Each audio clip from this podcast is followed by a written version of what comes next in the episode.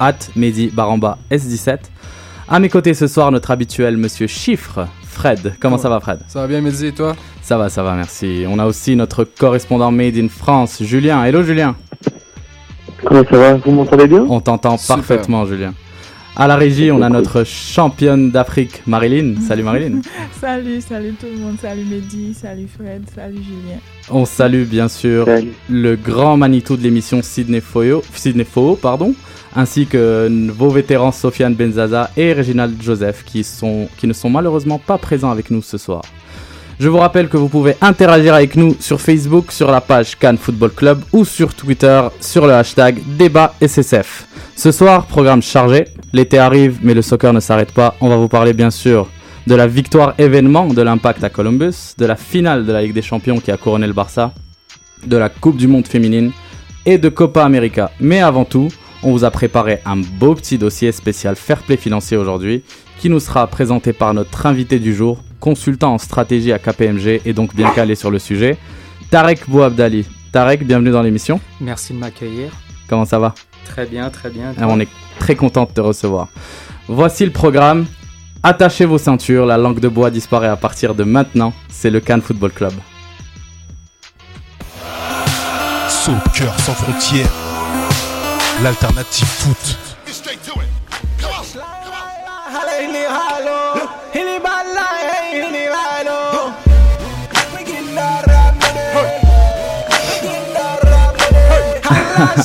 Arab Mané, ça vous fait penser à quoi? Ça vous fait penser au fair play financier, à tous ces, richissimes euh, pétrodollars qui viennent financer les clubs européens. Donc, euh, pour commencer, le fair play financier est une régulation qui a été mise en place en Europe il y a quelques années. Elle provoque débat par ses règles, mais aussi par son incompréhension du grand public. Tarek, pour commencer, c'est quoi le fair play financier en gros? Est-ce que tu peux nous expliquer? Ben, le principal objectif du fair play financier, en fait, c'est d'assurer la pérennité financière des, clubs de foot. Donc, c'est qu'à un minimum, tous les clubs de foot européens euh, aient des revenus qui soient au moins égaux à leur coût. Donc, qu'ils break-even, entre guillemets, désolé pour l'anglicisme, qu'ils break-even et donc qu'ils soient profitables.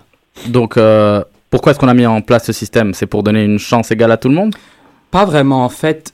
On ne doit pas confondre le fair play financier au foot et, et les plafonds salariaux, les plafonds salariaux qu'on peut retrouver dans la NBA, dans la NHL, dans les, dans, dans les sports nord-américains. Parce que le, le principal objectif, effectivement, des, euh, du plafond salarial dans les, dans les, dans les sports nord-américains, c'est de level the playing field, donc que tout le monde ait les mêmes chances. Mais ce n'est vraiment pas l'objectif euh, du fair play financier. En fait, un club comme Manchester, s'il a 500 millions de revenus, le fair, euh, 500 millions de coûts plutôt, le fair, le fair play financier lui permet d'avoir, euh, plutôt s'il a 500 millions de revenus, le fair play financier va lui permettre d'avoir 500 millions de coûts.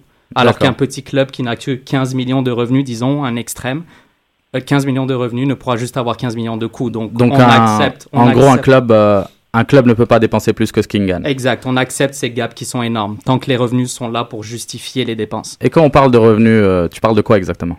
De tout, des ventes, des ventes à la billetterie, des droits télé, des droits de merchandising et même des transferts, des gains sur les transferts des joueurs, Donc ça Euh, peut être... sur les ventes des joueurs. D'accord. Euh, Il y a des clubs qui sont sous le viseur du fair play financier. D'ailleurs, il y en a qui ont eu des sanctions, comme le PSG ou Manchester City. Pour quelles raisons est-ce qu'ils ont été sanctionnés? En fait, le PSG et Manchester City ont essayé de contrecarrer le, le fair play financier, en fait, d'éviter le fair play financier en créant des, des, des revenus, en fait, en, en ayant des contrats publicitaires énormes, mais de compagnies qui, euh, qui appartenaient aux mêmes, aux mêmes actionnaires. Donc, par exemple, le PSG a eu un contrat de 200 millions par année de la fondation de tourisme du Qatar ou, ou quelque chose comme ça, mais sauf que le PSG appartient à la famille, à la famille, à la famille au pouvoir au Qatar. D'accord, donc si je comprends bien, quand on inclut les revenus, on a- quand on parle de revenus, on n'inclut pas l'argent injecté par les propriétaires. Non, justement. D'accord. Euh, le Barça a aussi été sanctionné, mais c'est pour différentes raisons, c'est ça? Oui, le Barça, c'est complètement différent. Le Barça, en fait, a été sanctionné sur, sur plusieurs histoires. Il y a l'histoire de Neymar avec, euh, avec les taxes et avec les, les- le prix du transfert, en fait. Le prix du transfert qui n'a jamais été vraiment révélé par le Barça jusqu'à ce qu'il se, fasse attraper, en fait, par la justice. Et de l'autre côté, par des transferts de joueurs, de joueurs non européens de moins de 16 ans. Ce qui est interdit en Europe. Donc ça n'a rien à voir avec le fair play non, financier. rien à voir, le Barça. Euh, le PSG et Manchester City, entre autres, se plaignent et affirment que le fair play financier est injuste. Euh, ils affirment que des clubs sont laissés tranquilles, comme le Barça, le Real Madrid et Manchester United, qui sont euh, remarquablement endettés et, ne sont, et pourtant ne sont pas menacés par le fair play financier. Oui, comme, comme je l'expliquais, tant que les revenus justifient les coûts, le Barça, le Real, Manchester peuvent, avoir des dettes astronomiques tant que leurs revenus, leurs revenus sont énormes. Donc euh, Manchester, le Barça et le Real qui ont toujours eu des dettes énormes, mais à des, à des taux d'intérêt qui sont extrêmement faibles, car ils ont des avantages par des banques madrilènes ou les banques catalanes. En fait, le fair play financier ne va pas venir, ne va pas venir vraiment les affecter puisqu'ils ont des revenus qui sont bien supérieurs aux dépenses d'intérêt. Donc, euh, tant qu'ils peuvent payer leurs dettes, tout va, tant qu'ils peuvent payer l'intérêt de leurs dettes, tout va bien. Exactement. Donc, je- certains clubs ont des avantages, Oui. comme tu disais, le Real et le Barça avec les banques espagnoles. Oui. Est-ce que le fair play financier peut contrecarrer ça? Le fair play financier, en fait, peut pas, ne peut pas vraiment contrecarrer ça. Pour, pour contrecarrer ça, le fair play financier devrait, devrait en fait introduire une notion de, de dette ou une notion de, de, de provenance d'argent. C'est-à-dire qu'un club comme le PSG, le PSG qui ne contracte aucune dette, a effectivement le droit de se demander pourquoi il ne pourrait pas juste dépenser tout l'argent des actionnaires qui veulent, Mm. puisque ça ne met pas en danger la santé financière du club. Donc le fair play financier devrait être modifié pour, pour accepter ce genre de cas exceptionnel où la santé financière du club n'est pas menacée. Ok. Et si je vais te donner un exemple, je prends un club, euh, je vais prendre un club qui n'existe pas, ok, qui a les dettes, des dettes de 500 millions d'euros à la Manchester United, ok, mais un budget à la Evian Longaer, c'est-à-dire un tout petit budget mais des dettes énormes. Il n'est pas touché par le fair play financier à ce moment-là, si Il- je comprends bien. Il le sera touché indirectement parce que les dépenses d'intérêt vont être énormes comparativement à un petit budget déviant. Donc c'est-à-dire que si disons que le, le taux d'intérêt sur la dette est de 10%, on paie juste 50 millions par année de dépenses d'intérêt. Pour un club comme Monu, c'est rien. C'est moins que c'est c'est c'est peut-être les deux tiers du transfert de Di Maria. Mais pour un club comme Evian, ça peut constituer peut-être la majorité de leurs revenus. Donc, les intérêts des dettes dépasseraient leur budget annuel, j'imagine. serait, en tout cas, se rapprocherait dangereusement de leur budget annuel. Est-ce que le fair play financier empêchera des petites équipes maintenant de s'engager vers le succès, à l'image des Monaco, des Chelsea en 2003, des PSG, etc. Oui, effectivement, si le fair play financier existait en 2003, on ne connaîtrait pas Chelsea comme on le connaît maintenant. Ils n'auraient pas pu avoir des pertes énormes lors de leur première année où ils ont fait des recrutements de Robben, de Lampard, de Terry, etc. quand ils n'avaient pas des revenus en fait qui justifiaient ces recrutements-là. Donc Chelsea n'aurait pu, n'aurait jamais pu devenir ce grand club en guillemets en termes de résultats. Donc, si, si je prends en compte tout ce que tu me dis, je suis un peu d'accord avec certains analystes qui disent que le fair play financier solidifie et même agrandit le gouffre entre les grandes équipes et les petites. Donc, comment est-ce qu'une équipe peut devenir grande maintenant avec le fair play financier? C'est impossible. Bah, c'est possible à travers une gestion intelligente du budget, à travers une, euh, une comment dire ça, une croissance qui est maîtrisée, donc c'est-à-dire ne pas acheter ne pas acheter euh, 10 joueurs la même année, peut-être avec une croissance, croissance graduelle, mais c'est sûr que demain Swansea ne peut pas devenir ne peut pas devenir un Manchester City de ce monde sans, sans, sans une patience de plusieurs années parce que le fair play financier va les bloquer. Est-ce que selon toi, le fair play financier euh, à l'état qu'il est actuel pourrait ou devrait être modifié? Oui, il devrait être modifié parce, parce que comme je le mentionnais, comme je le mentionnais auparavant, comme je le mentionnais auparavant, euh, si un, un actionnaire, un actionnaire a énormément d'argent, injecte des fonds dans un club, ne contracte pas de dette et, et veut en fait faire grandir un club, on devrait lui laisser la liberté. On devrait lui laisser la liberté de faire ça. Donc, faudrait qu'on rentre la notion de dette et la, notion de provenance d'argent en fait dans comment le fair play financier est déterminé. Les gars, vous avez quelque chose à... Vous avez des questions pour Tarek? Non, c'est- mais en tout cas, on apprend beaucoup de choses. hein. J'avais jamais compris les, toutes les spécificités de ce fair play financier. Je pensais que c'était plutôt euh, quelque chose qui allait encore, euh, enfin des, des sanctions qui allaient, euh, qui allaient jamais être prises.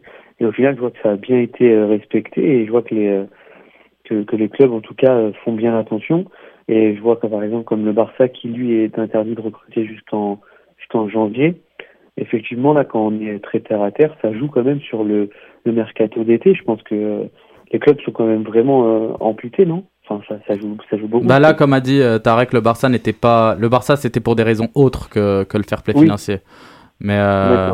Oui, on Non, mais peut, on peut penser. exemple, euh, exemple, Mais le PSG, PSG, par exemple, a- Au final, n'a pas pu recruter ni Di Maria, ni. euh, C'est ça, c'est le PSG joueurs, en fait, euh, c'est le PSG qui, qui a été le plus pénalisé par le fair play financier, où Mm. ils ont avoué publiquement qu'ils avaient un accord avec euh, le Real, un accord avec euh, avec le euh, avec le joueur, et qu'ils n'ont pas pu recruter Di Maria, en plus d'avoir euh, d'être sanctionnés pour avoir créé les revenus avec une amende de 60 millions d'euros et aussi une perte, euh, je pense, de un ou deux joueurs qu'ils avaient ils- qu'ils avaient Ouais, plus le droit d'inscrire à la Champions League. Alors juste pour remettre tout le monde dans le contexte, euh, je rappelle que le PSG a été touché par le fair play financier pour une raison principale qui a été euh, un contrat de publicité surévalué euh, avec Qatar Foundation, sévèrement surévalué. sévèrement surévalué. Donc Oui. euh, je pense qu'on parlait de plus du double. C'était, c'était, non, c'était Mm. 200 millions par année, c'est, c'est quelque chose. Je pense que c'est même plus que le double. Et euh, étant donné que le PSG et Qatar Foundation ont le même propriétaire, c'est Ouais. c'est comme si le propriétaire met- prenait son argent d'une poche Poche et et la la- mettait dans l'autre. C'est ça. Donc en comptabilité, une compagnie pourrait pas créer une autre compagnie et, euh, et, et payer l'autre comp- et, et vendre des produits à cette compagnie-là et reconnaître ça comme des revenus. Fred, t'avais une question? Ouais, ben, je m'explique mal un peu comment une, une petite équipe, justement, comme tu parlais, ben, Swansea, qui est pas une très petite équipe, mais tout de même, dans, dans le championnat dans lequel elle évolue, peut justement devenir un grand. Euh, la- les, les deux façons qu'une équipe soit compétitive, c'est euh, d'aller chercher des joueurs qui vont, euh, avec les mercatos, des joueurs qui sont compétitifs, ou par le développement des joueurs avec son centre de formation. Dans les deux cas, ça prend beaucoup de sous, on le sait. Euh, surtout les centres de formation, c'est des, des millions de dollars qui sont injectés chaque année. Alors, je me demande comment une équipe peut réussir avec un revenu, par exemple, seulement des droits télé, comme Swansea, qui est, je crois, c'est d'environ 15 à 20 millions, tu en avais parlé. Bah, C'est un euh, peu plus avec les nouveaux droits télé maintenant. euh, Mais, mais du moins, c'est- relativement bas. Puis on- si on compare aussi les salaires des joueurs qui, qui sont assez élevés, comment une équipe peut s'injecter de l'argent? Il faut, faut qu'ils trouvent la perle rare, la vendre à 100 millions, comme un Garyville, par exemple, et par la suite peuvent faire rouler la machine. Mais sinon, c'est pratiquement impossible. Oui, c'est pratiquement impossible. Je pense que le seul exemple de club qui était vraiment en difficulté financière et qui s'est relevé sans un investisseur important, c'est Dortmund. Dortmund qui était quasiment en faillite en 2006-2007, mais qui après... Ils ont été sauvés par le Bayern, non? Ils ont été sauvés par le Bayern, oui. Je pense que le Bayern a payé 2 ou 3 millions. C'est assez... euh, bah, C'est assez c'est pour ça que maintenant ils se permettent d'acheter tous leurs joueurs, peut-être. Donc, en fait, euh, le, le Dortmund, qui était quasiment proche de la faillite en 2007, s'est relevé grâce à Klopp, des transferts intelligents, des Mats Hummels de ce monde, des Gundogan, des Reus qui ont quasiment rien coûté et se sont relevés financièrement. Mais sauf que Dortmund a un énorme avantage. Ils ont un stade de 80 000 personnes qui a été rénové avant la Coupe du Monde 2006 grâce à des subventions Ouais. de l'État. Donc, ça, ça a joué en leur faveur aussi. Euh, Platini, oui, oui, Julien. Juste une question. Si, juste, enfin, moralement, comme ça, si on doit le prendre, c'est quand même une, euh, une loi, entre guillemets, qui, qui prône quand même l'égalité, parce que, au final, euh, le PSG n'a pas pu, je prends l'exemple du PSG, mais ils n'ont pas pu recruter. Donc, l'équipe, elle était quand même au-dessus du lot, parce que, individuellement, euh, les joueurs étaient, étaient plus forts, mais au final, ça a donné quand même un, un championnat plus compétitif. Et on a vu qu'une équipe comme Lyon a pu jouer le titre jusqu'à jusqu'à l'avant-dernière journée avec le PSG. Alors, Enfin, moi, je je connais pas après si c'est appliqué ou pas, mais comme ça, quand on m'annonce cette loi-là, je, je pense qu'elle est moralement euh, bonne, en tout cas. Bah, pour euh, quand on regarde vers le bas, oui, elle est égalitaire parce que des clubs comme Lyon, etc., peuvent ont plus de facilité à compétitionner vers Paris. Mais Paris veut regarder vers le haut. Donc pour eux, ils disent mais c'est impossible de compétitionner avec Madrid, Oui, c'est ça, Barcelone. mais Oui, pardon. moi, je comprends. oui. Non, non, non, je, je- je suis tout à fait d'accord avec toi, mais en vrai, euh, euh, le, le, le championnat, c'est ce qui fait vivre aussi euh, les pays. Donc au final, si PSG regarde trop vers le haut pour aller défier Real Madrid, Barcelone, etc., Tu penses que ça va tuer le, championnat championnat de France? perdre. Mais Bah ça, oui, ça c'est un exemple particulier parce que c'est un championnat en fait où, grâce aux investissements qataris, il y a une grosse équipe. Mais si on regarde l'Angleterre par exemple, je suis sûr que tous les fans anglais adoraient encore une fois. Je vais, je vais prendre Swansea, que Swansea devienne un grand club et que là qu'on se retrouve avec 5 six grands clubs avec des budgets énormes et que la bataille pour le championnat chaque année soit complètement imprévisible. Donc ça dépend toujours en fait de l'environnement, du type du championnat, du nombre de grandes de grandes équipes dans ce Ou championnat. pour rester sur la France, euh, si les investisseurs à Monaco étaient arrivés plus tôt et avaient fait de Monaco une plus grande équipe plus tôt, on aurait déjà deux grandes équipes en France. C'est ça, ou que Marseille, il y a souvent des rumeurs que des milliardaires russes s'intéressent à Marseille. Je suis sûr que les fans français adoreraient que euh, Marseille le se triple- fasse. la triple, la triplette euh, C'est Paris-Monaco. ça, euh, c'est ça, et que ça devienne extrêmement compétitif. Donc euh, le, le fair play financier, c'est le bébé de Platini. Oui, Platini est un des grands favoris pour succéder à Blatter. oui. Est-ce que son départ pourrait changer la donne? Est-ce qu'on pourrait voir le fair play financier disparaître sous la pression des grands clubs avec l'absence de Platini?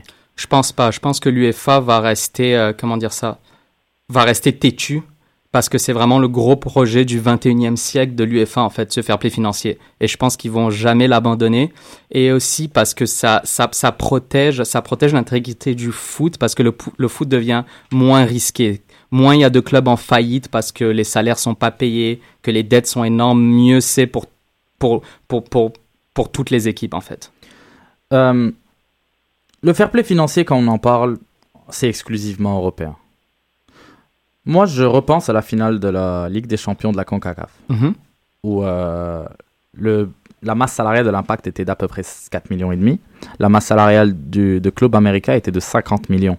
Est-ce que le fair play financier pourrait être applicable à d'autres confédérations, à d'autres continents, pour pouvoir justement égaliser un petit peu les choses entre les pays? Je pense pas parce que en fait le gros le gros pouvoir de, persuasion de l'UEFA a forcé les clubs européens de respecter le fair play financier, c'est le fait que l'UEFA contrôle la Champions League, qui est le trophée le plus prestigieux en Europe. Alors que je suis pas sûr qu'un club mexicain mexicain en aurait quelque chose à faire en fait de pas jouer la Champions League nord-américaine. Donc comment la CONCACAF pourrait menacer les clubs mexicains? Par exemple, ceux qui ont recruté Ronaldinho, je suis sûr qu'ils préfèrent avoir Ronaldinho que jouer en Champions League nord-américaine. Comme on a pu le voir contre l'Impact en finale, le stade Azteca était même pas rempli, ce qui est inimaginable en Europe pour une finale de Champions League. Donc la, les sanctions les touchent moins en fait. Les sanctions les touchent moins parce que leur argent est au Mexique. La, la Champions League nord-américaine leur donne pas assez d'argent pour que ça devienne attractif. D'accord. Bah écoutez, on espère qu'on a éclairé, on vous a éclairé un petit peu sur le sujet du fair play financier. Merci Tarek. Merci. Tu, tu restes avec nous? Oui, oui, oui. Je tu reste restes avec, avec, nous alors. Ben on va passer tout de suite à notre deuxième sujet. On va vous parler de la finale de la Ligue des Champions.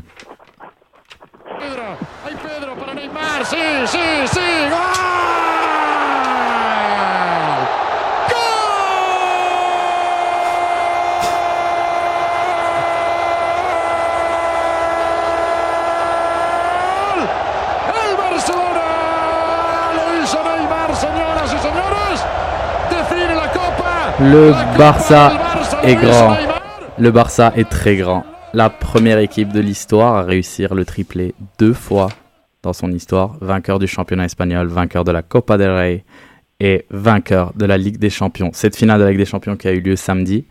Alors euh, rapidement, je vous rappelle les buteurs. Euh, Rakitic qui marque sur une incroyable action collective euh, dès la quatrième minute. Euh, la Juve va revenir en, début de deuxième mi-temps, dominer un petit peu, puis va marquer par le biais de Morata à la 55e. Le Barça reprend les devants à la 68e grâce à Suarez, après, grâce à une superbe course pour aller chercher le retour de Messi, on vous en reparlera. Et enfin, Neymar, dans les tout derniers instants, c'est le son que vous avez entendu, va venir crucifier la, la. Les gars, un petit retour rapide sur le match, qu'est-ce que vous en avez pensé? Ah ben moi juste une Moi, chose à dire. Ah vas-y Julien. Non, vas-y, très bien. Ben juste je l'avais dit en mars à contre-cœur qu'il allait gagner donc euh, je voulais juste rappeler ce moment-là de, de ma vie. je vous l'avais dit Je en l'avais dit, je l'avais dit aussi en janvier, hein, je tiens à Euh, dire. je vous l'avais dit en primeur. non, mais outre ça, c'est un- c'est sûr, c'est un match, euh, un match à la, à la barcelonaise, 62% de possession encore une fois. C'est, c'est, il y avait vraiment les joueurs sur le terrain. Si on remarque les, les trois derniers, les trois derniers gros recrutements à l'attaque ont fait la différence. C'est les trois marqueurs du match. Puis le Barça était sur une forme incroyable. C'est une défaite seulement à leurs 21 derniers matchs. Euh, dans ce parcours-là, ils ont battu quatre fois l'Atlético, deux fois Villarreal, ils ont battu le, ils ont battu le Bayern, ils ont battu euh, le, le PSG, des équipes incroyables. Donc je pense qu'il y avait rien qui pouvait les arrêter sur leur passage. Ah oui, d'ailleurs, euh, avant, juste avant que tu, tu donnes ton point de vue, Julien, le Barça a battu le champion de France, le champion d'Allemagne, le champion d'Italie et le champion d'Angleterre Ouais, tout le entre les huitièmes et la finale. Tout le monde. Donc, euh, Julien, oui? Non, moi, je ne conteste pas, bien sûr, euh, la supériorité technique, tactique de, de Barcelone, surtout que leur triplette offensive est, est tout, tout bonnement incroyable. Je pense que c'est la, la meilleure ligne d'attaque qu'on a pu connaître dans le monde. Mais je, je suis un peu déçu parce que, par exemple, l'absence de Chiellini a énormément, énormément pénalisé la Juventus, qui, euh, qui avec Chiellini est une défense presque euh, imperméable.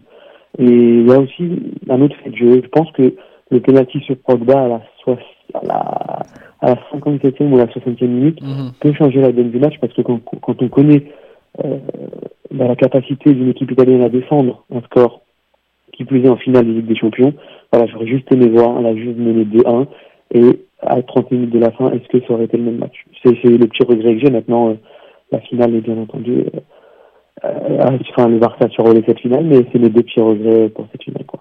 Tarek, un petit point de vue sur le match Euh, moi, j'ai trouvé euh, le style, le style de jeu par les, prôné par la Juve m'a extrêmement surpris. Je m'attendais à un match à l'italienne où ils restent derrière, ils sont regroupés, ils sont rusés, ils attendent, ils attendent leur occasion, ils marquent et ils essaient de gagner un 0 Mais le- c'était super ouvert, j'ai jamais vu. Ça faisait longtemps que j'avais pas vu le Barça dans un dans un grand match jouer contre une défense aussi peu regroupée. À part les 15 premières minutes du Bayern où ils C'est vrai à que dès les premières minutes, la Juve pressait très haut. hein. Il pressait très haut, il Ouais. pressait très haut, ce qui est, ce qui est un énorme risque parce que dès que le premier rideau est passé, bah, t'as Messi, euh, t'as Messi contre Evra.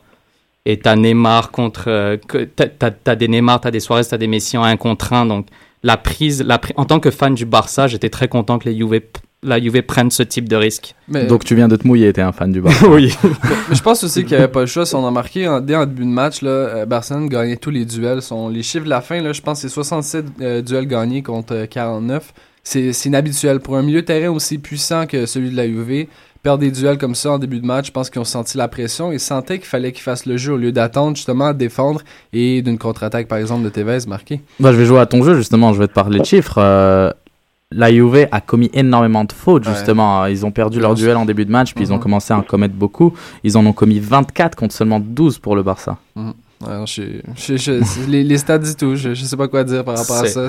C'est vraiment la technique Atlético. C'est l'Atlético qui a montré au fait, aux- aux gens comment jouer le Barça. Tu dois couper les attaques avant que ça devienne des attaques. Donc faire des fautes d'anti-jeu, énormément de fautes d'anti-jeu pour bloquer, pour bloquer en fait la transmission du jeu vers Messi principalement. Donc Mhm. c'est l'Atlético qui fait toujours ça. Puis il avait bien isolé les 25 premières minutes. Je pense que Messi a été tout seul sur son couloir, mais après ça. Il était souvent, il se retrouvait assez souvent contre deux joueurs. Julien, Ouais. t'avais quelque chose à dire? Non, parce que, en fait, je sais pas si euh, la Juve avait vraiment ce plan-là de jeu, ou si c'est le but qui a été marqué dans les quatre premières minutes qui a finalement changé le, leur état d'esprit. Parce qu'au final, quand tu perds déjà un 0 contre le Barça en finale, au bout de 4 minutes de jeu, t'as pas grand-chose à perdre. Donc, si ton à ce système de jeu change. Il se jette pas. euh, C'est sûr, mais la, prise de, la prise de risque était énorme parce qu'à la fin de la première mi-temps, le match aurait pu être terminé si c'était pas de Buffon. Euh, Ma question pour vous, messieurs. Ce Barça est-il meilleur que celui de Guardiola? Bah, Ah, ben dans les chiffres, oui. hein. C'est ça, dans les chiffres, c'est ça. Pour confirmer le point, dans les chiffres, oui. Si on regarde statistiquement, le, ce Barça marque plus de buts, en, cons- en concède moins, et le pourcentage de victoires, en fait, est plus important que celui de 2008-2009 dans toutes les compétitions. Je pense que la seule statistique à l'avantage du Barça 2008-2009, c'est les buts marqués en Champions League, qui sont de 2.5 euh, en 2008-2009 par match versus 2.4. Mais dans le reste, c'est... Mais c'est fou parce que en 2008-2009, on n'a jamais parlé de crise, alors que cette saison, les, les cinq premiers mois de la saison, on croyait que le Barça était au bord de l'implosion. Encore, il y a encore un mois, euh, Luis Enrique, euh, on parlait de Luis Enrique à la porte.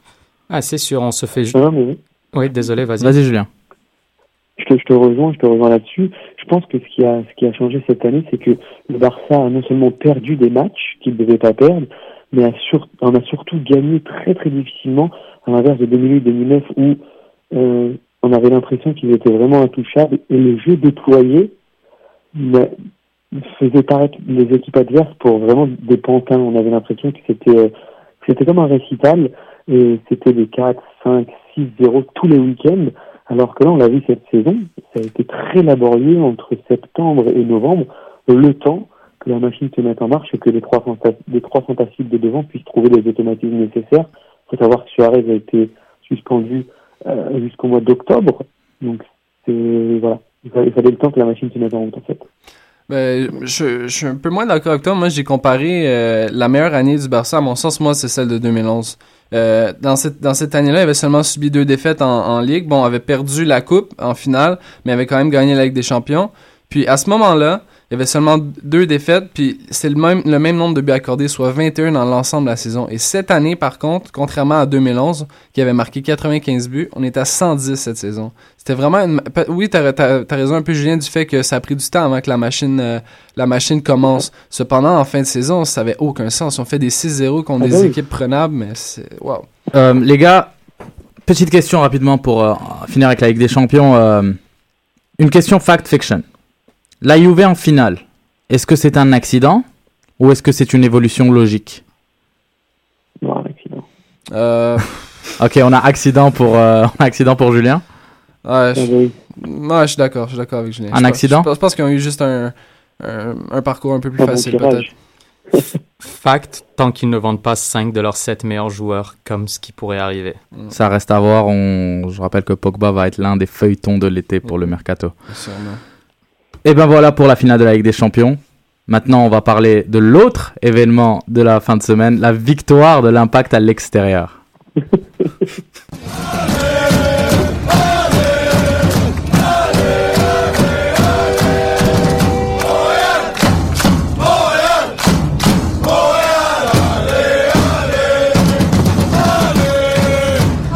Alors, victoire, victoire de l'Impact à l'étranger. est-ce qu'il faut se pincer, là? C'est Je- c'est un C'est rêve ce que ou- j'essaye de faire en ce moment.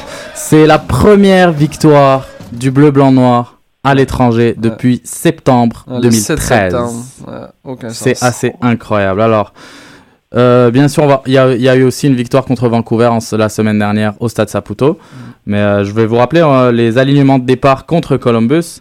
Donc, euh, on avait Evan Bush dans les buts, euh, Nigel Rio-Cocker à droite, Vandril Lefebvre et Laurent Simon de retour en charnière centrale, Danny Toya à gauche. Euh, en milieu de terrain, nous avions Eric Alexander et Marco Donadel, Andrés Romero, Nacho Piatti et Maxime Tissot, une fois n'est pas coutume, sur l'aile gauche. Et euh, Jack McInerney en attaque. Pour euh, le Columbus Crew, on avait Steve Clark dans les buts, Hector Jiménez, Michael Parkost, Ty- Tyson Wall et Waylon Francis en défense, Chani Sayed, Finlay, Higuain et Steinderson au milieu et Kei Kamara en attaque. Alors la grosse doublette Kei Kamara, Higuain a failli être muette. Euh, pour commencer, je vais prendre vos trop de Poutine et vos Saputo d'or. Tarek, est-ce que tu es familier avec notre trop de Poutine et Saputo d'or? Oui, je pense que j'ai cru comprendre le concept. Alors c'est bon. Est-ce que tu veux commencer par nous donner les tiens? Ah, je pense que je vais finir. Ok. Alors Fred, euh, tu peux y aller. Euh, mon habitué, Nigel, je suis désolé. T'as connu, t'as pas connu un mauvais match, tant que ça. Mais en, en début de match, euh, t'as fait beaucoup d'erreurs de couverture, donc je suis désolé, j'ai pas le choix. Puis le Saputo d'or, c'est indéniable de pas le donner à Romero. Il a connu tout un match. Aurait pu être encore plus décisif qu'il a, été dans la rencontre, mais vraiment, on sent que l'Argentin est en forme. Julien? Moi, je suis d'accord avec Fred. Jean- Euh, Oula. avec Fred. On, on a des habitudes Euh, ici. c'est juste les rookies Voilà, qui sont ici, euh, Julien. Romero, euh, Saputo d'or, mais vraiment, pour moi, il fait, il, fait partie des, meilleurs de, la ligue à son poste. Je le, le redis. Euh, altruiste, euh, buteur. Donc, euh, il a tout, toute la panoplie. Et mon, mon, de Poutine, bah, c'est aussi pour, pour Réo. Euh, voilà. Il y a quelque chose qui me gêne en le voyant arrière droit et je pense que c'est pas là qu'il peut nous apporter plus. Tarek. Euh, moi, j'ai juste vu la deuxième mi-temps, donc euh, je vais, je vais m'exprimer sur T'étais la là pour le fair play financier, donc il n'y a pas de problème. Oui, je, Je la toujours en train de célébrer la victoire du Barça. Je m'excuse. Donc, le, le trop de Poutine. En deuxième mi-temps, je, je sais que ça va paraître bizarre, mais j'ai pas trop aimé la manière dont Laurent Simon a joué. J'ai trouvé que sur le marquage de Camara, surtout, il a vraiment été laxiste. Il a fait des montées à l'emporte-pièce quand l'impact menait déjà Mm. une énorme, une énorme prise de risque. Et euh, j'ai trouvé aussi qu'il était, il a été super. euh, il, il parlait beaucoup sur le terrain, mais il y a beaucoup de fois où c'était sa faute. Euh, Ton pour- Saputo d'or? Pour Saputo d'or, c'est Romero. Chaque accélération mettait Columbus par terre. Je vais donner les miens avant de donner ceux de nos auditeurs. Mm. Euh, je pense que Saputo d'or, euh, si je donne pas Romero, je vais me faire pendre. Euh, mon trou de Poutine, euh, j'ai envie de prendre un joker, mais bon, j'en ai trop pris cette saison, donc je vais y aller avec euh, Nigel aussi, qui n'est définitivement pas à sa place à droite. Pour les Saputo d'or et trop de Poutine de nos auditeurs, on a JS Bournival, un habitué de l'émission, qui dit Saputo d'or Romero, efficace, tout simplement. Et le trop de Poutine, il dit c'est tough les gars, mais Nigel Rio Cocker, sorry man. Euh, on a M Fournier, Saputo d'or, Romerix, trop de Poutine, Toya, mais vraiment une toute petite Poutine. hein. Paul Delude, Saputo d'or, Romero encore. Mention à Maxime Tissot et Evan Bush. Le trop de Poutine à Rio Cocker qui a été ordinaire, mais quand même pas désastreux. Voilà. C'est moi ou Toya est dans l'équipe de la semaine? Toya est dans l'équipe de la semaine. Il me semble, non? Est-ce que tu te penses encore? Non, mais pourquoi? Pourquoi un trou poutine à Toya? Bref. Bah écoute, c'est le point de vue, c'est le point de vue, on ne peut pas le contredire. Donc les gars, victoire à l'extérieur. Ouais. On a un petit factor fiction pour vous. Donc vous pouvez étayer avec vos factor fiction. Lefebvre et Simon est là pour un deuxième match de suite, deux victoires. Est-ce que la paire Lefebvre-Simon est la nouvelle paire titulaire en défense centrale? Fact or fiction? Right? Wrong. Fred. Euh, ben, j'ai envie de dire fact parce que quand Vando est dans, dans la mêlée, trois victoires, une nulle, une seule défaite, euh, je pense qu'il est en train de trouver son aise euh, aux côtés de Simon. Il commence à avoir les automatiques euh, qu'il n'y avait pas nécessairement dans, dans les premières minutes ensemble.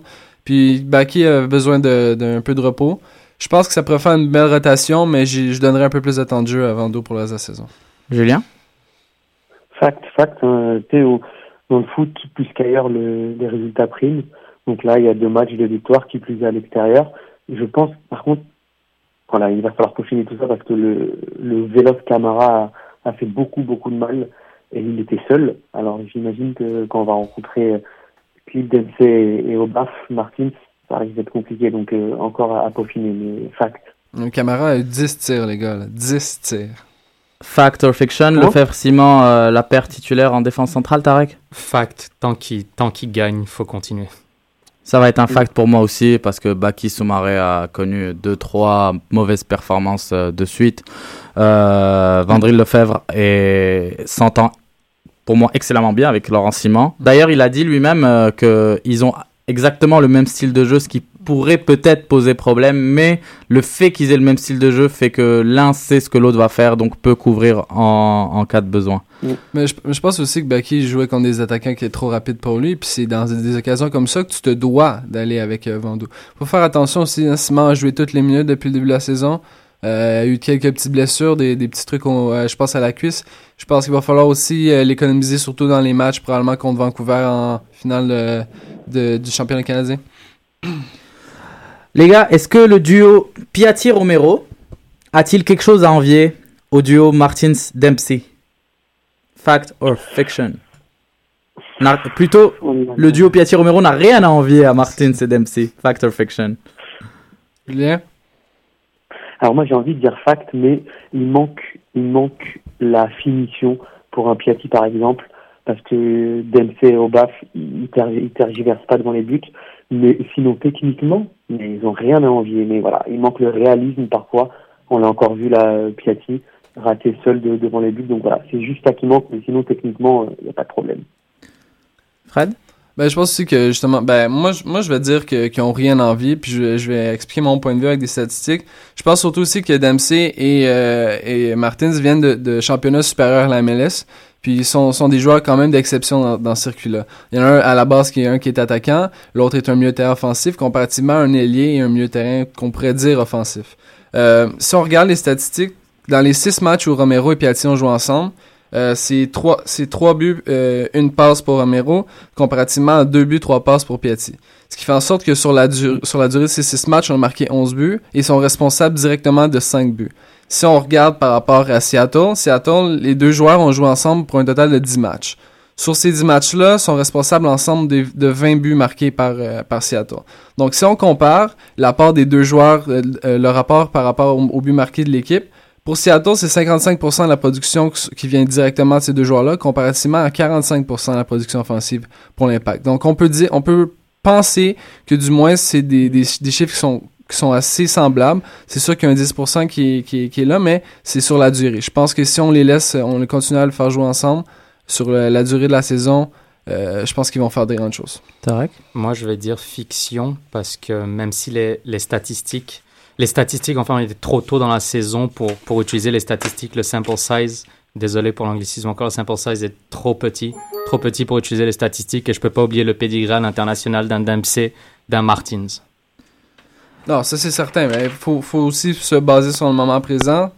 Comme je t'ai dit, c'est deux joueurs d'exception. Là, on, on parle de, de, de- de joueurs qui viennent de niveau inférieur, qui sont en train de faire leur niche. Donc, sur, une base de temps, je pense que tu as raison. Euh, sur une, saison longue, peut-être pas, mais sur une base de temps assez courte, je pense que ces, deux joueurs-là sont compétitifs face aux deux joueurs de. Pour moi, pour moi, ce serait un fact parce que dans le duo Piatti-Romero, il n'y a pas d'avant-centre. Et dans le duo Martins-Dempsey, il y en a un. Et pourtant, il marque autant de buts comme l'a dit Fred. Euh, prochaine question. On va parler justement de l'attaquant. Est-ce que l'impact performerait mieux si on se mettait au service de McInerney Non. Vas-y, Julien. Vas-y, Julien. Non, non, non, bien sûr que non, parce que, le, comme, comme je le disais, l'impact a trop d'individualités qui sont supérieures à, Jack Mack pour, pour seulement euh, jouer que pour lui. Si tu veux, à chaque moment, Romero peut faire la différence, à chaque moment, Piatti peut la faire, à chaque moment, Duca, Justin Mapp, ils peuvent tous faire la différence euh, individuellement. C'est-à-dire que se brider à jouer que seulement pour ton attaquant, ça fait en sorte ben, de rendre un peu le jeu de l'impact, euh, si tu veux, stéréotypé. Et je suis pas sûr, en tout cas, euh, que Jack Mack soit aussi euh, le numéro 9 par excellence. Genre, à titre de comparaison, un Cavani, par exemple, quand il vient dans l'axe au PSG, on joue pas pour lui. Il avait dit, joue pas pour lui. Lucas, il joue pas pour lui. Par contre, il a deux, trois ballons dans le match. Il essaye d'en mettre un quand il peut. Voilà, c'est comme ça et ça sera toujours comme ça. C'est un rôle ingrat, mais ce sera comme ça. Parce que les joueurs qui sont derrière lui sont beaucoup plus forts et beaucoup plus percutants et ils apportent beaucoup plus que lui. J'arrive à mon. Tarek, t'as quelque chose à dire là-dessus? Euh, Moi, je dirais fiction. Je dirais fiction parce que tu peux juste te mettre au service d'un joueur exceptionnel. Un joueur qui est clairement l'un de tes au moins deux, trois meilleurs joueurs. Je pense pas que ce soit le cas. Moi aussi, je vais aller avec fiction parce que Jack Mack, je pense c'est juste le renard de surface. C'est lui qui va prendre les retours. Vous l'avez vu comme, comme la volée qu'il a fait après le, poteau de ciment. C'est ce genre de joueur-là qu'on a besoin avec des milieux offensifs et créateurs comme on a dans, l'effectif. Si on se met à lui passer le ballon, on l'a vu, euh, je pense c'est le match euh, euh, contre Dallas ou contre Chicago, je me rappelle, j'ai un blanc mémoire. Si on lui lançait le, ballon seul en avant, comparativement à Divao, on n'est pas capable d'acheter du temps et de déborder un défenseur. Donc si on se met à seulement jouer pour lui, c'est la fin pour l'impact. Justement, Jack Mack parle un petit peu beaucoup. Il ah. dit des choses des fois. On aime ça, on aime ça. On a un petit peu déformé ses propos.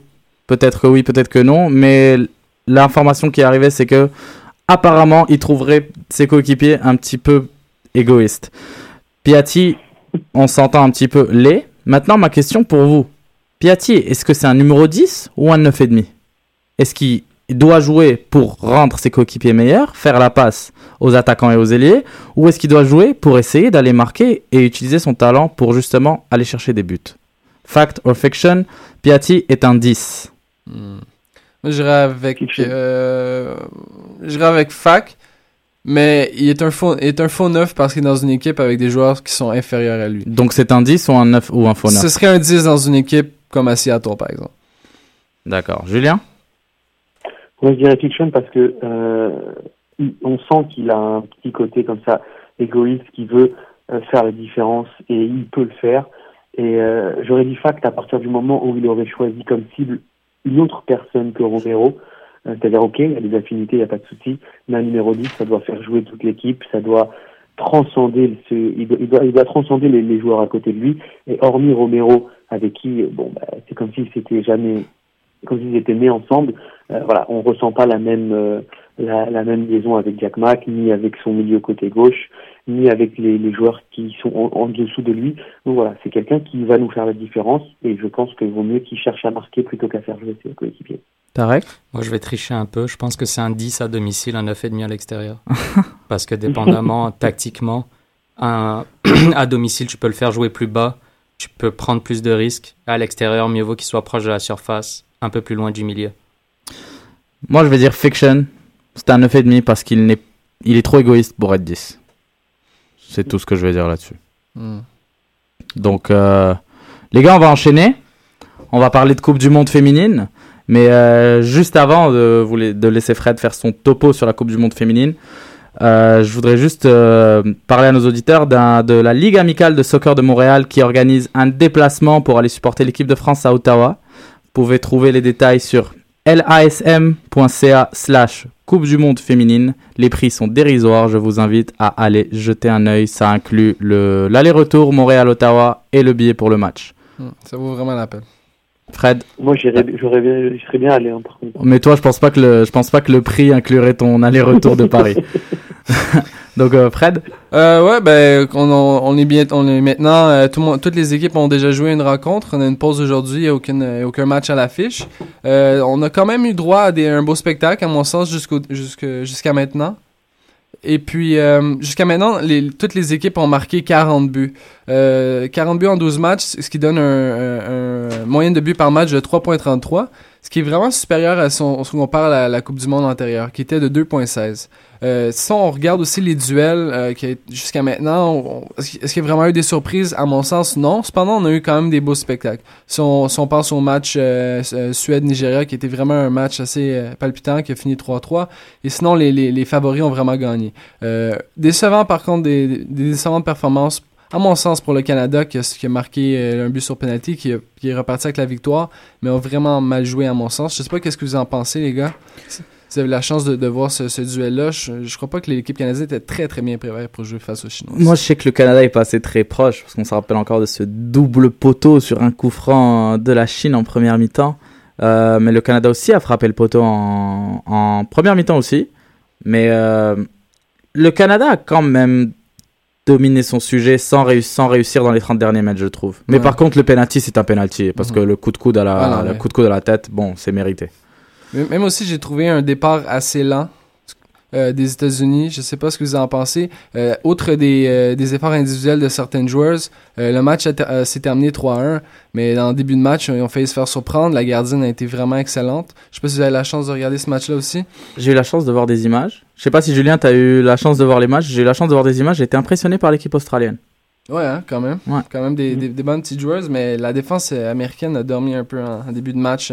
Vraiment, assez déçu jusqu'à maintenant, mais bon, c'est un début de tournoi. Je pense que les choses peuvent changer. Et j'ai regardé aussi Ouais. pour. Ah, vas-y, Julien. Non, non, mais si on parle, d'impressionnant, euh, je pense que les Allemandes ont, ont quand même euh, marqué un gros, gros coup. Euh, Elles ont déroulé. un- Oui, oui, j'ai regardé le match. Ouais, j'ai regardé Allemagne Côte d'Ivoire et oui, c'était pas c'était pas beau à voir. En même temps, le score dit tout, Et 10 à après- 0. hein. Ah ouais, non, c'était vous. Après, j'ai j'ai beaucoup aimé le. Bon, dire que je suis français, je parle un peu chauvin, mais j'ai vraiment beaucoup aimé le match d'équipe de France. Très abouti, Mhm. très, très, euh, très concentré. Quelle finition de Eugénie Le Sommer ou Elodie Le Sommer comme dirait euh, comme dirait Jean-Michel Aulas qui s'est trompé sur sa propre joueuse sur Twitter. Sinon, est-ce que vous avez vu un peu le Cameroun aussi a vraiment fait un bon match? Euh, c'est une victoire Oui. assez convaincante pour un début de tournoi. Peut-être qu'ils vont réussir à justement se tailler une place euh, euh, dans les deux premières. Et je voulais juste terminer en juste le Brésil. Euh, J'étais un peu déçu par, pour les gens qui étaient au stade hier. Malheureusement, depuis le début depuis le début du tournoi, outre le, le, le record qu'on a fait justement, je crois que c'était à Elle arrive à 15 buts, devient la meilleure buteuse de l'histoire Ouais. de la compétition. Puis il y avait seulement 10 000 personnes qui étaient dans, dans, dans le stade. Euh, je trouve qu'hier, c'était un match euh, avec euh, quand même assez un peu d'ambiance, mais c'est sûr qu'un stade olympique assez vide, ça, ça fait dur. Puis si on regarde, il y a eu 31 000 personnes à Winnipeg, mais outre ça, euh, on est vraiment en dessous de la moyenne de- de- d'assistance par match qui était de 26 000 personnes euh, en Allemagne. Euh, je sais pas si, si les choses vont changer, si le match, si le Canada va pas loin en- dans ce tournoi-là, je pense que les gens vont plier bagage. Puis, ben, on l'espère, mais je je pense que le stade olympique pose problème parce qu'il y a un toit, parce qu'on est en été, parce que les gens veulent profiter de leur journée. C'est plus facile à faire dans les autres villes, mais au stade olympique, c'est assez compliqué.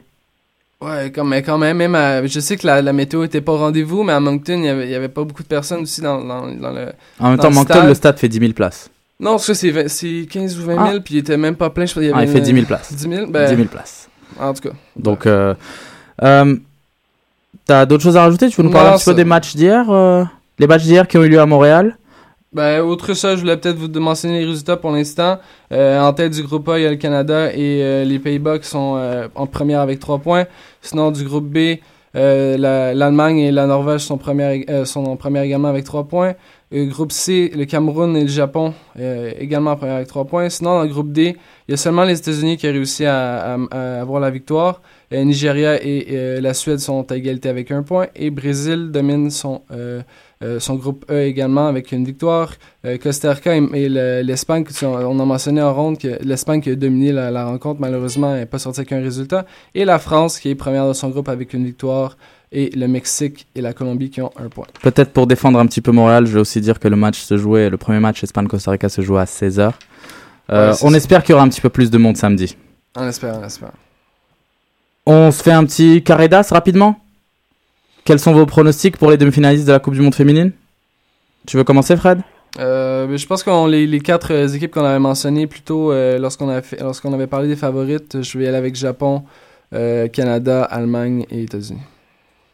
Japon, Canada, Allemagne, États-Unis. Julien? Non, l'équipe de France sera dans le dernier carré. Les États-Unis également. Euh, ensuite, euh, le Canada parce que c'est c'est pays hôte, donc on va le mettre. Euh, donc France, États-Unis, Allemagne, Canada. Euh, moi, je pense la France, les États-Unis, l'Allemagne, un outsider. Mais je pense pas que le Canada va se rendre dans le Ok. dernier carré d'as. Euh, Tarek et Julien, je suis désolé de vous le dire, mais si jamais la France finit première de son groupe, c'est- il y a des grandes chances, et si jamais l'Allemagne finit première de son groupe, elle se rencontre en quart de finale. Devinez où? Au stade olympique. Ça va être un match, ça. Ça va être tout un match. Et bon, je vais donner les miens. Moi et toi. Moi, je mets pas l'Allemagne. Je mets France-États-Unis, Mhm. qui se retrouverait à Montréal aussi, si tout se passe bien pour les deux équipes. Donc Et la France aussi, battrait l'Allemagne. la France battrait l'Allemagne en quart. Mhm. et la France retrouverait les États-Unis à Montréal en demi-finale. Et euh, pff, pour les autres, euh, Japon-Canada. Japon-Canada. Je pense que ça a du sens aussi. Donc au moins, on en a, on en a plus, on, la plupart euh, de nos pronostics sont, se ressemblent. On va passer la compétition qui commence demain, la Copa América, avec sa pléiade de stars. Donc juste pour rappeler les groupes, Chili, le groupe A, Chili, Mexique, Équateur, Bolivie. Je rappelle que la Copa América se passe au Chili. Dans le groupe B, on a l'Argentine, l'Uruguay, le Paraguay et la Jamaïque. Dans le groupe C, on a le Brésil, la Colombie, le Pérou et le Venezuela. Il y a très peu de pays en Amérique du Sud, donc il n'y a que trois groupes. Il y a deux pays invités. La Copa América le fait assez souvent, euh, d'inviter des pays qui ne font pas partie de la CONMEBOL. Donc le Mexique et, les et la Jamaïque sont invités ici. Euh, des matchs à suivre. Deux gros matchs la semaine prochaine. Mardi le 16 juin, on a un énorme Argentine-Uruguay. Et mercredi le 17 juin, on a Brésil-Colombie, le remake Wow. de- le- du quart de finale de Coupe du Monde. Encore une fois, le même jeu. Carredas, les gars? Fred, tu peux commencer. Ah non, je, je- Toi, tu te mouilles non, pas je me mouille pas. Je- Julien, tu peux y aller. Non, c'est vraiment la compétition peut-être la plus serrée euh, avec le- l'euro. Mais euh, là, euh, alors, bon, Brésil-Argentine, euh, sans, sans aucune discussion. Surtout avec Dunga à la tête de la CLSAO, ça fait mal. 9 matchs, 9 victoires. Ensuite, le pays hôte, le Chili, bien sûr que oui. Et en quatrième, pff, je, je me tâte avec Colombie, non? Et la Colombie. Mais l'Uruguay sans Suarez, je vais mettre la Colombie. Alors, juste pour dire, le Chili, en admettant que l'Argentine et l'Uruguay finissent euh, dans les deux premières places du groupe B et que le Brésil finit en tête du groupe C, le Chili n'a aucune chance de les rencontrer avant la finale. Donc, euh, Voilà, donc tu vois. je vais mettre euh, mon ça va être Argentine, Brésil, Chili, Colombie. Moi Ah, aussi, ce sera. Je pense que c'est la ce sera le même parce Ça que l'Uruguay, l'Uruguay sans Suarez, ça risque d'être compliqué. Et la Copa América se met donc en branle demain. N'hésitez pas à aller voir les matchs, ça va être, ça va être des très beaux matchs à voir. N'hésitez pas à aller au stade olympique pour voir la Coupe du Monde féminine à Montréal. Remplissez un petit peu les gradins. Et l'Impact joue samedi contre le New York City FC, bon dernier du classement dans l'Est.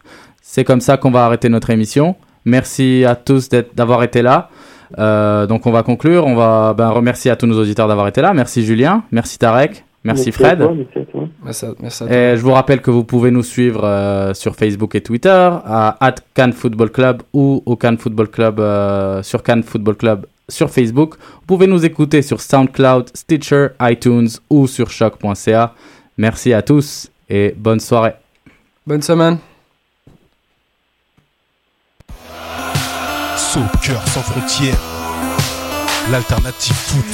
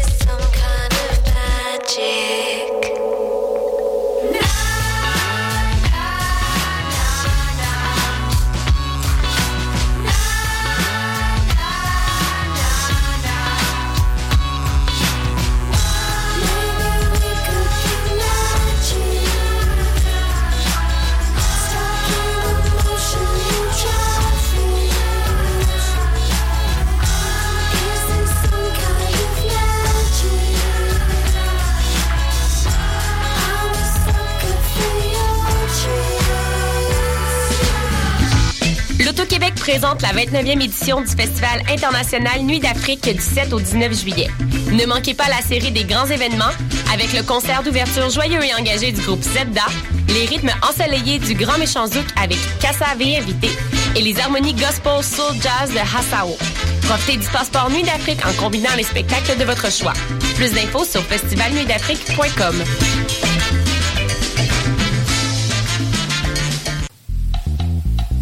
événements, que ce soit un gala, un défilé de mode, un lancement ou un party privé, pensez à louer vos équipements audiovisuels chez le groupe Spectre Sonore. Nous avons également une salle de montre ouverte au public. Venez nous visiter 3400 boulevard Loche Saint-Hubert, suite 10. Pour plus d'informations sur tous les équipements disponibles, rendez-vous au www.spectresonore.com. Cet été, le Saint-Laurent vibrera au rythme du festival Meg Montréal. Du boulevard jusqu'au fleuve à bord de son fameux Meg Boat. Darius, Doldrums, Fakir, I Classify, Devlux, Dear Criminals, Mead, Funkinson, Das Mortal et bien d'autres.